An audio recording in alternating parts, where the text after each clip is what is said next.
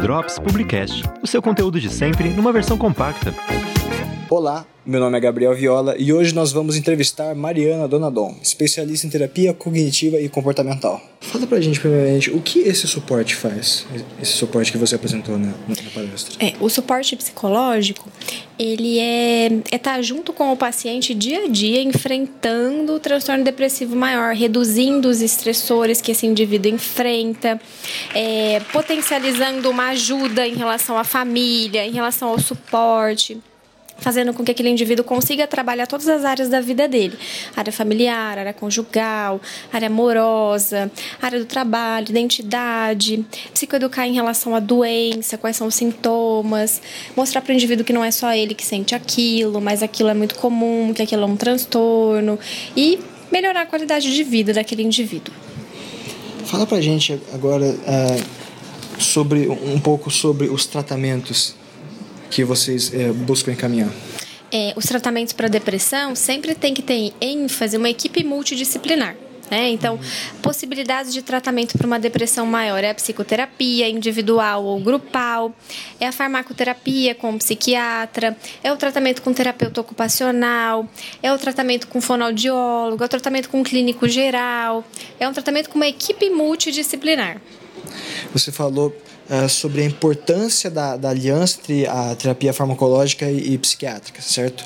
Fala pra gente agora uh, sobre isso, um pouco mais, sobre como que funciona elas individuais e juntas, os resultados delas. O que acontece é que tanto a psicoterapia individual, né, como tratamento isolado, quanto a farmacoterapia em tratamento isolado, oferecem benefícios ao paciente. Os estudos mostram que o uso de fármacos traz resultados a curto prazo e o uso da psicoterapia traz resultados a longo prazo caso. Porém, o tratamento combinado entre o uso de fármacos antidepressivos e a psicoterapia potencializam, reduzem em 40% o tempo que o indivíduo precisa ficar em tratamento, reduzem mais rápido os sintomas da depressão. E o que a gente tem que buscar é isso, uma melhora rápida para o paciente, uma redução, dos, uma redução dos sintomas de maneira rápida, pensando sempre no melhor para o paciente, no bem-estar para o paciente.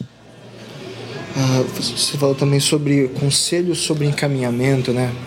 de você não uh, de, você, de você não tentar tratar por você ou com um amigo, mas procurar ajuda. Fala um pouquinho pra gente sobre isso. Exatamente. Então, depressão não é frescura, né? O indivíduo que tem transtorno depressivo maior precisa buscar uma ajuda. E aqui na Estácio a gente tem o esquema do Tá fazer malabarismo. Aqui na Estácio a gente tem o esquema do plantão psicológico que funciona às quartas-feiras, de manhã e à noite. De manhã é das 8 às 10 e à noite das 19 às 20 e 30. Então o indivíduo sempre tem que buscar uma escuta especializada. Porque o amigo, ele vai dar conselhos, ele vai dar dicas, vai contar a experiência própria. E o psicólogo, ele nunca dá conselhos, nunca dá dicas. Ele tem uma escuta, técnicas e intervenções especializadas para reduzir aquilo que ele está sentindo. Uh, você comentou sobre o, o falar, treinar as habilidades sociais, significar isso. Já foi essa entrevista? Acho que deu branco.